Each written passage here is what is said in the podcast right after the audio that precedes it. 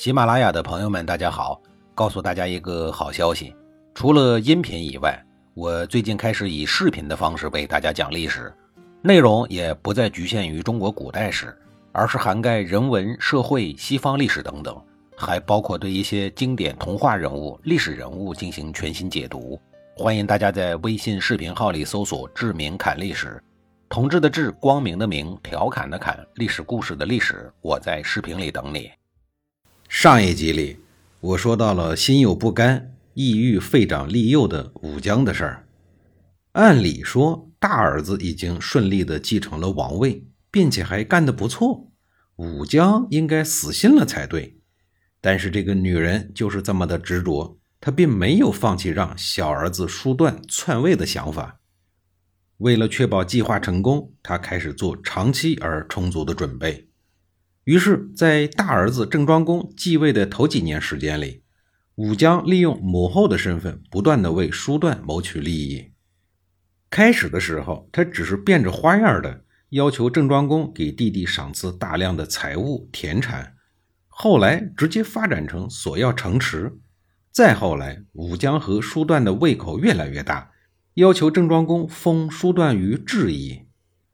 这个质邑曾经被周穆王圈养过老虎，因此取名虎牢。郑庄公为难地说：“质邑这个地方十分的险要，而且当初东郭国国君就死在那个地方，是属于不吉祥的地方。先王也留下了遗言，说这个是不允许分封出去的。除了这个地方以外，其他的地方都行。”武姜听了以后，冷着脸，语气坚定地说。那就京城吧。京城是郑国刚刚搬到中原时发家的地方，后来郑国抢了快国的都城以后，那个地方就变成了新国都的陪都，属于郑国非常重要的直辖市。郑庄公默然不语，十分的为难。武姜很生气地说：“你再不同意，就做好滚蛋的准备，到国外去混一口饭吃吧。”言下之意，让别人看看你这个国君是怎么当哥哥的。在春秋时期，人的名声还是很重要的。不过，名声却是一把双刃剑，既能败事，也能成事。武姜为什么这么厉害呢？敢对国君这般呵斥，这就又得说起他的娘家人了。武将的背后站着的是申国呀，申侯手下有十几个诸侯国兄弟。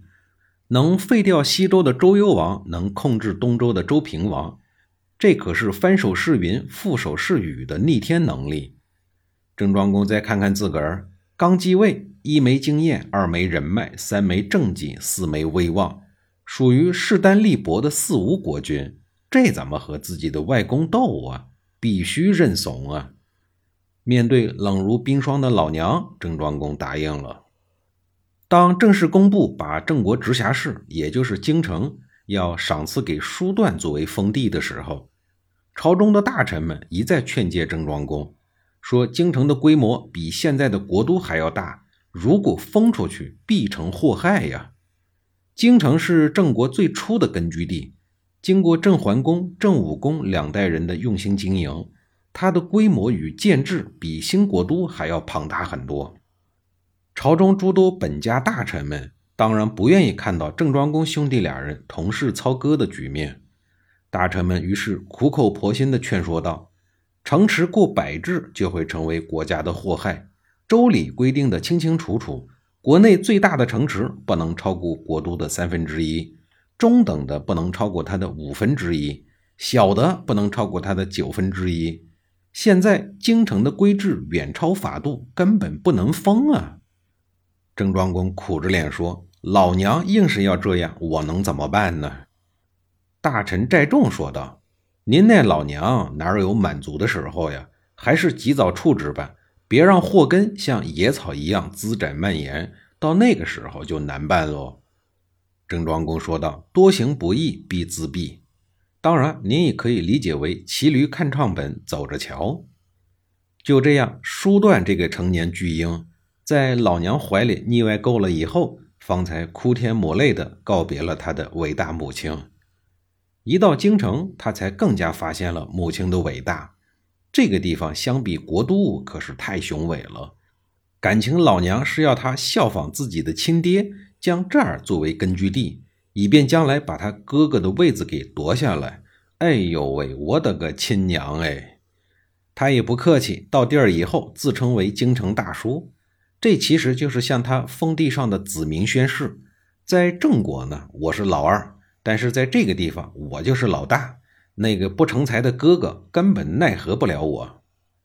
又过了几年。叔段又将西部、北部两个边境小城的税赋结到了京城，并且告诉两个小城的主官说：“以后这钱粮税赋你们就别往兴政交了。”那叫哪儿啊？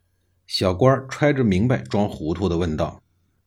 叔段气哄哄的喊道：“你是不是傻呀？当然是交到我这儿啊！”这两位主官呢，也是鸽子眼儿，知道武将倪二小儿子。看起来这小子野心还不小，将来郑国难保不是他的，于是便顺水推舟宣誓效忠京城大叔。这一下子，大夫公子吕彻底不干了。他是个急性子，他在朝堂上对郑庄公开了炮。那个小子私自收编了两个城池，把触角都升到了领盐了。眼下的郑国地盘，他都快占了一半了。国无二军，你就给我一个痛快话。你要是把国家送给他，我就去伺候他；要是不给他，就给我派些个兵，我去宰了他那个孬孙。郑庄公笑了笑说：“先由着他，先由着他。你不急，我急呀。他的地盘那么大，如果再得到民心，我怕你将来没法收拾。”郑庄公依然和颜悦色地说：“为礼之人最终会垮台的，你相信我。”公子吕还想再争辩争辩。被大臣寨众叫到了一边，说：“好了，我的公子，别闹了。咱们家主公不温不火，那是因为一切尽在掌握，您就别瞎操心了。”看寨众一脸参透玄机后的幸福，公子吕似乎明白了什么。难道说这好戏真的在后头吗？再说叔段，一看不成才的哥哥对自己私结税赋的事情不闻不问。便更加明目张胆的在京城囤聚实力，而他的母亲也没有闲着，他一边利用自己后党的势力，大力的支持叔段的行为，另一方面也是在等待时机成熟之后发动政变。